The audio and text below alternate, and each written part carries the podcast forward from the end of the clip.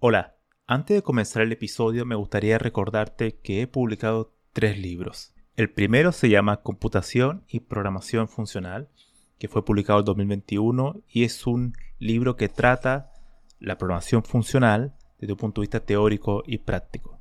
El segundo se llama Mentes Geniales, la vida y obra de 12 grandes informáticos. Esta es una obra que repasa la historia de hombres y mujeres que fueron relevantes en la historia de la computación. Y el último, el más reciente, se llama Principios de Programación, donde explico una nueva forma de entender la programación a través de ocho conceptos. Todos estos libros se pueden encontrar en librerías en España o en Amazon y también en Latinoamérica se puede encontrar a través de Mercado Libre y Busca Libre. Para más detalles pueden visitar mi sitio web camilochacón.com.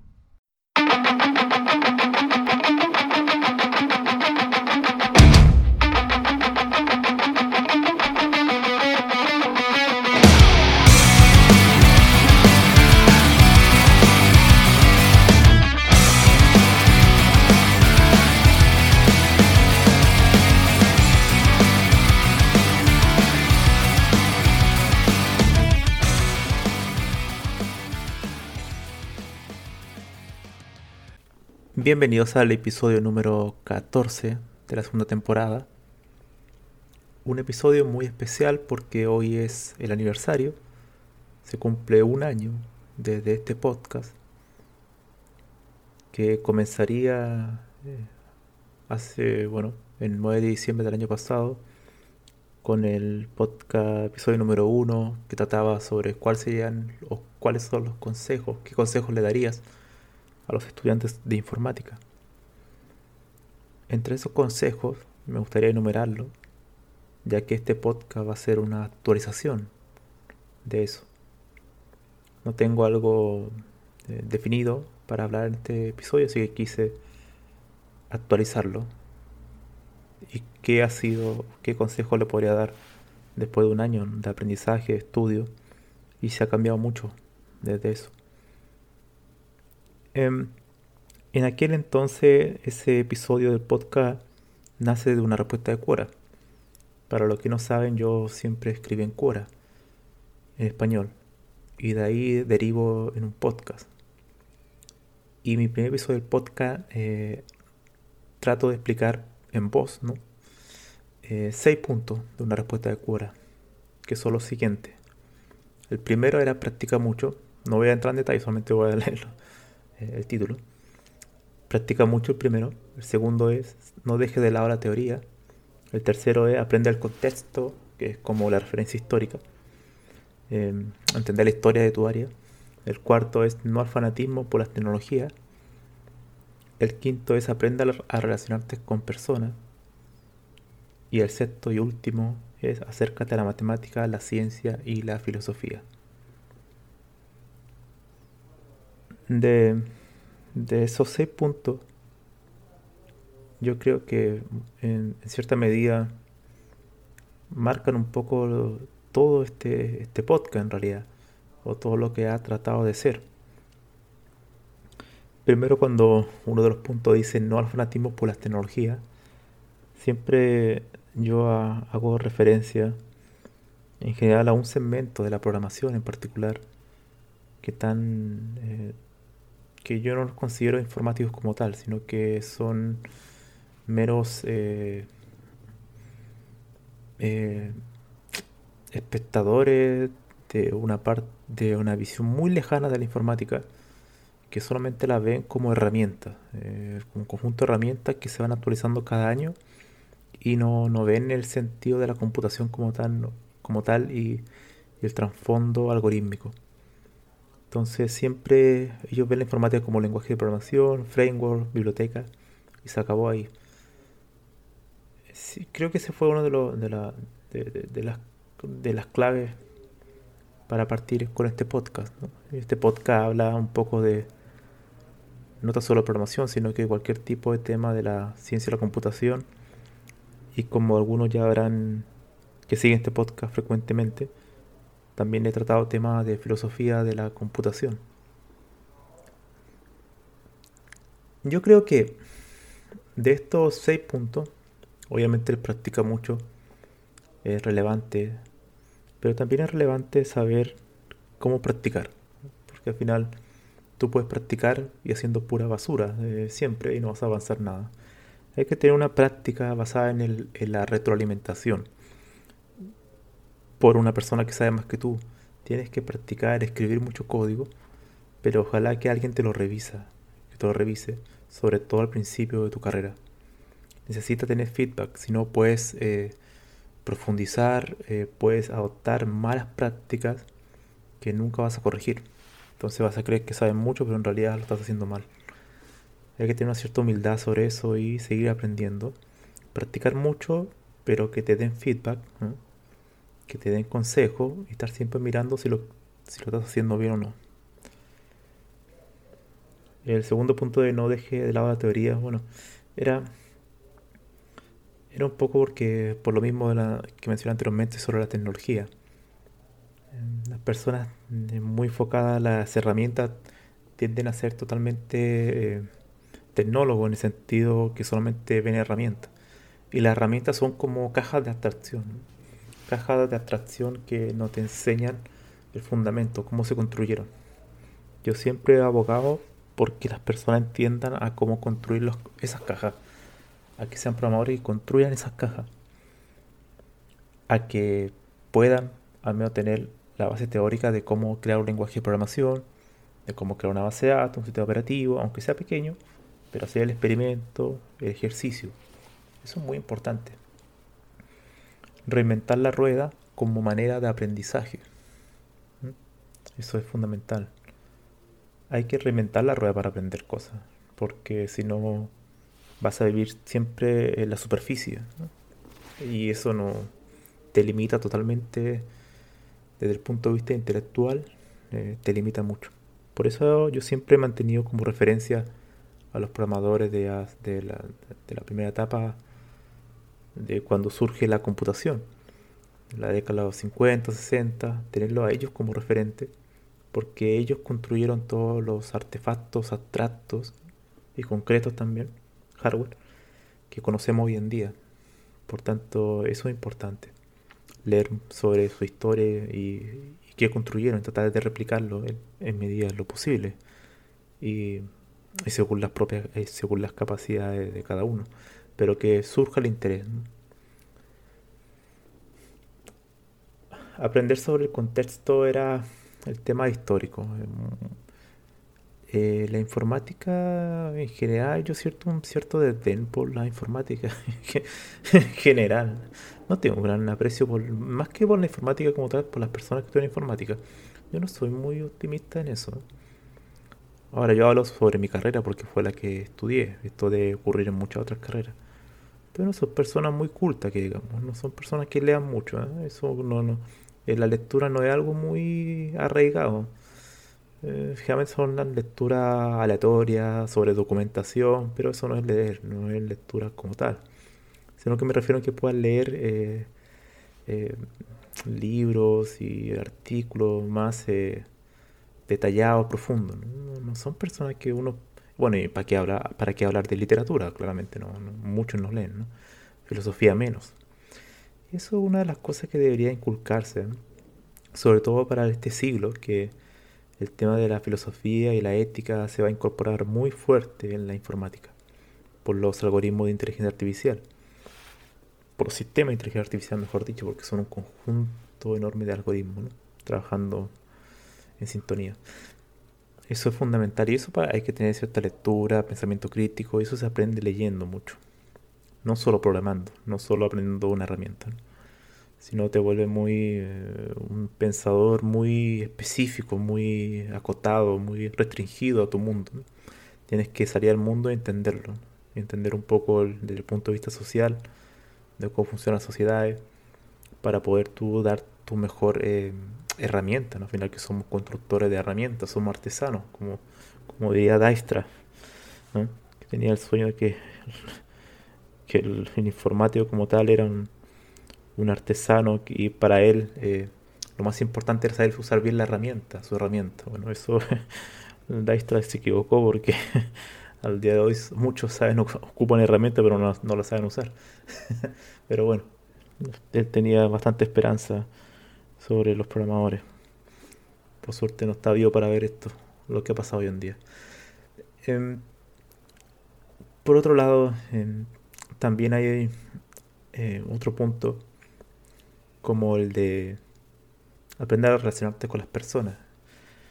Bueno, va también ligado a, la falta de lectura, a la falta de cultura. Eh, eh, falta más que se comuniquen con las personas, pero que puedan transmitir un cierto su conocimiento. Yo conozco muchos informáticos que sabían mucho, pero no se comunicaban con nadie, en realidad ni siquiera con su compañero de trabajo, eso es terrible.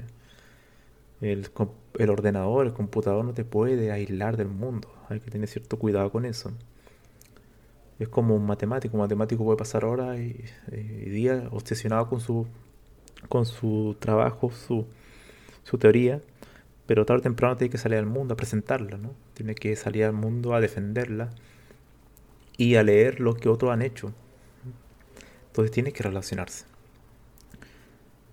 Eso es fundamental. Hay que salir a relacionarse también con personas que son de áreas diferentes para poder conectar ideas y aprovechar que la informática, la computación es una de las es la única área que abarca prácticamente todo la podemos encontrar en cualquier parte, porque es una herramienta que apoya a las demás, la sustenta y las mejora en cierta medida, por ejemplo, para hacer cálculos matemáticos, hacer simulaciones, que anteriormente en áreas como la física, química, biología eran imposibles.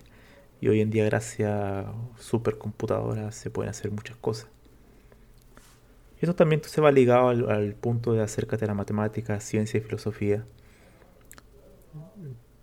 tratar de, entender, por ejemplo, la gran pregunta eh, para el futuro y para lo que viene es ¿qué es, la, ¿qué es la computación? ¿Es una ingeniería? ¿Es una ciencia? ¿O es una rama de la matemática? Como el podcast número 12, cuando hablamos del racionalismo, los tecnócratas y los científicos, los tres puntos de vista de la computación. Em, hay que buscar un, una, un, paradigma y tratar de definir una estrategia, mejor dicho, de, que permita definir lo que es la computación y que al parecer es un poco de las tres cosas. No, es solamente una, como algunas personas creen, porque claro, solamente han estado trabajando en una sección, en una de las tres secciones de la computación y ya creen que es eso, equivocadamente. ¿no? Otro punto que yo podría agregar a estos seis es estudiar un poco sobre la información. La información, que es uno de los episodios, el, episodio previo a este, es un tema muy interesante, muy fuerte que está llegando, ya que si es verdad la computación es la que la sustenta, la computación es la estructura, el edificio, por así decirlo, y la información es lo que transita por ese edificio, las personas que trabajan ahí es por así decirlo, los, los, coches de las autopistas.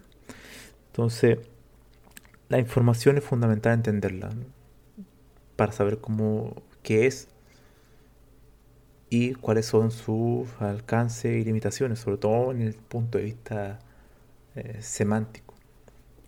La computación semántica es un tema muy relevante e interesante en el presente y en el futuro también para poder entender un poco lo que es el lenguaje natural y cómo ocupar herramientas de computación para, para poder entenderlo en realidad. Ahora yo creo que en ese punto de vista tenemos limitaciones porque el lenguaje natural por sí hay frases que son totalmente ambiguas. Uno requiere a priori una base de datos de conocimiento para poder comprender cuestiones que dependen de múltiples variables incluso de donde te ubiques, de la ciudad donde vivas, del país donde vivas, de la cultura donde vivas.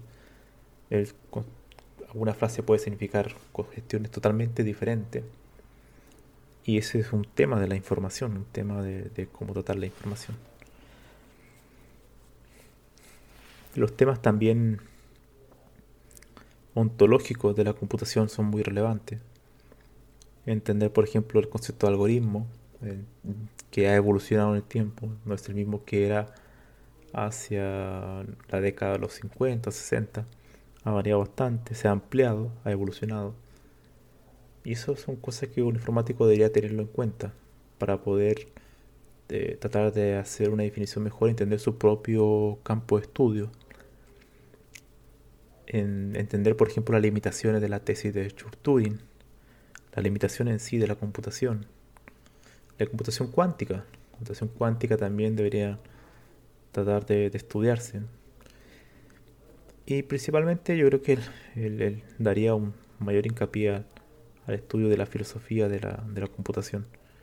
Creo que va haber un abanico de posibilidades enorme para entender mejor el área, profundizar mucho más, conceptualmente hablando, para darle mayor orden y claridad a lo que realizamos, a lo que es nuestra profesión. Otra cuestión también interesante es que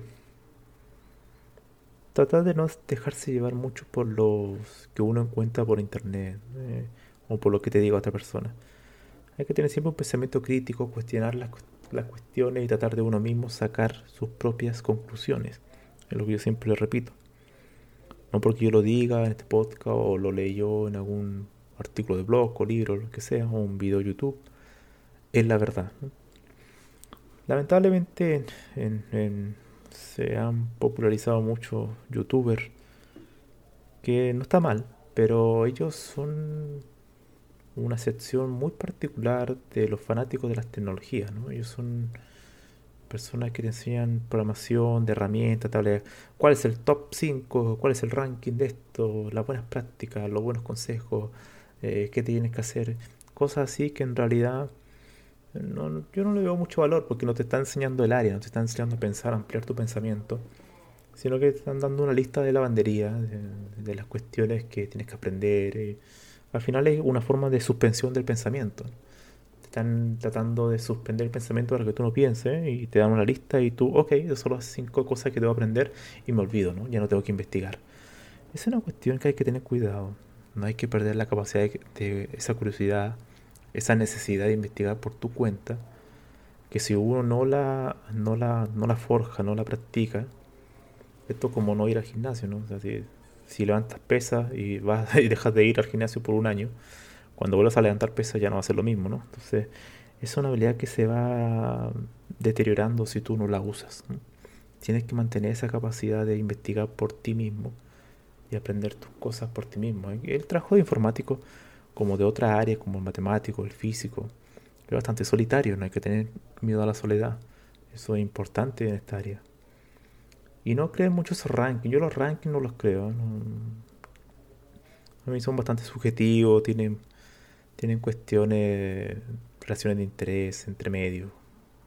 Así que no, no tiene mucho valor. Por eso mismo este podcast nunca ha sido un podcast que busque hablar sobre la moda, sobre, sobre Python, por ejemplo. Uno podría hacer podcast sobre tecnologías de moda todo lo, toda la semana, ¿no? Y tendría probablemente mucho más suscriptores. Pero esa no es la idea, no, no, me motiva, no me satisface y por ende no me hace feliz tampoco. Entonces no, lo, no lo pienso hacer. Bueno, y para concluir, eh, en los consejos para un informático, hay que tener paciencia. Yo también lo, lo en una respuesta de hace poco, que al final la informática como tal eh, se trata básicamente de una perseverancia, de una constancia, ¿no? de una repetición constante de aprendizaje, de práctica y de paciencia, mucha paciencia. Hace unos días atrás estuve con un problema que no lo pude solucionar, estuve unas 5 horas continuas y hasta que no, bueno, no, no funcionó, avancé un poco solamente y dije, bueno, me voy a dormir y mañana continuaré. Y ya mañana, como mi mente despejada, lo resolví mucho más rápido. Hay que tener paciencia, no hay que rendirse, ¿no? Esto es como continuar. Hay que continuar intentándolo. Y mucha gente ha perdido esa capacidad, quiere todo de manera inmediata, todo rápido. Y la programación no es así. Imagínense que yo ya tengo más de 10 años programando. Y aún así a veces paso chocando con horas, eh, en horas, cómo resolver algo. Y después encuentro solución. Imagínense cuando era con los primeros años que estaban recién comenzando, ¿no? Eso era constante. Porque había muchas cosas que no entendía. Entonces hay que tener una cierta paciencia, mucha paciencia. Y después es em, seguir ampliando tu, tu mente, forjando tu mente a través de no tan solo conocimiento técnico, también conocimiento de ciencia y ampliar lo más posible. Ojalá también incorporar mucha, incorporar mucha, eh, mucho estudio de matemática, de lógica, y filosofía. Yo creo que eso te, te va a hacer un mejor profesional. Totalmente. Pero la clave está en que te gusta aprender. O sea, si te gusta aprender, eh, lo que te digan que aprendes, que aprendas, lo vas a hacer. Vas a seguir buscando siempre. Yo no puedo estar días sin aprender algo, no, no me siento mal en realidad. Tengo que estar leyendo, aprendiendo algo, si no me empiezo a sentir bastante agobiado y triste. Entonces hay que continuar y después dejar un poco que la vida fluya y te esperar a tener un poco de suerte. Al final igual se trata un poco de, la suerte. Pero la suerte, si lo sigues intentando, eh, algo va a pasar, para bien o para mal.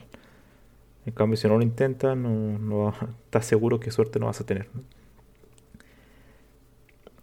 Em, y bueno, eso sería quiero terminar dando las gracias a todas las personas que escuchan este podcast, que obviamente no las conozco eh, en particular, pero hay algunos que viendo la estadística uno ya sabe más o menos que es la, misma persona porque dice la ciudad y el país, ¿no?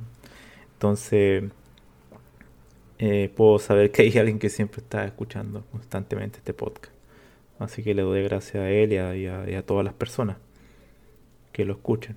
Que al final de cuentas, yo nunca tuve mucha, mucho optimismo que funcionara este podcast. Como tampoco cuando respondía o cuando respondo en Quora. No, ustedes saben, los que han escuchado este podcast, yo tampoco pido que se suscriban o que compartan, rara vez lo hago. Y es que en realidad no me interesa. Mm, simplemente creo que la gente que le interesa estos temas va a llegar muy específicos. Más, curiosamente yo lucho contra la especialización de la computación, pero el podcast en sí es muy específico porque abarca temas de la filosofía y la ciencia mucho más amplio. Pero a su vez, al ser tan amplio, hay mucha gente que le, va, a costar eh, entenderlo, la, esencia. Entonces va a ser muy específico en el sentido que va a ser poca gente la que lo va a valorar. No, no así un podcast, por ejemplo, de Machine Learning por, solamente. Pero, sin embargo, estoy muy contento. El podcast ha crecido, tiene muchas reproducciones, muchos más suscriptores también en distintas plataformas.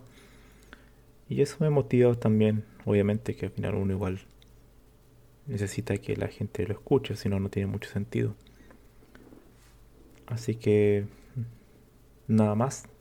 Muchas gracias a todos.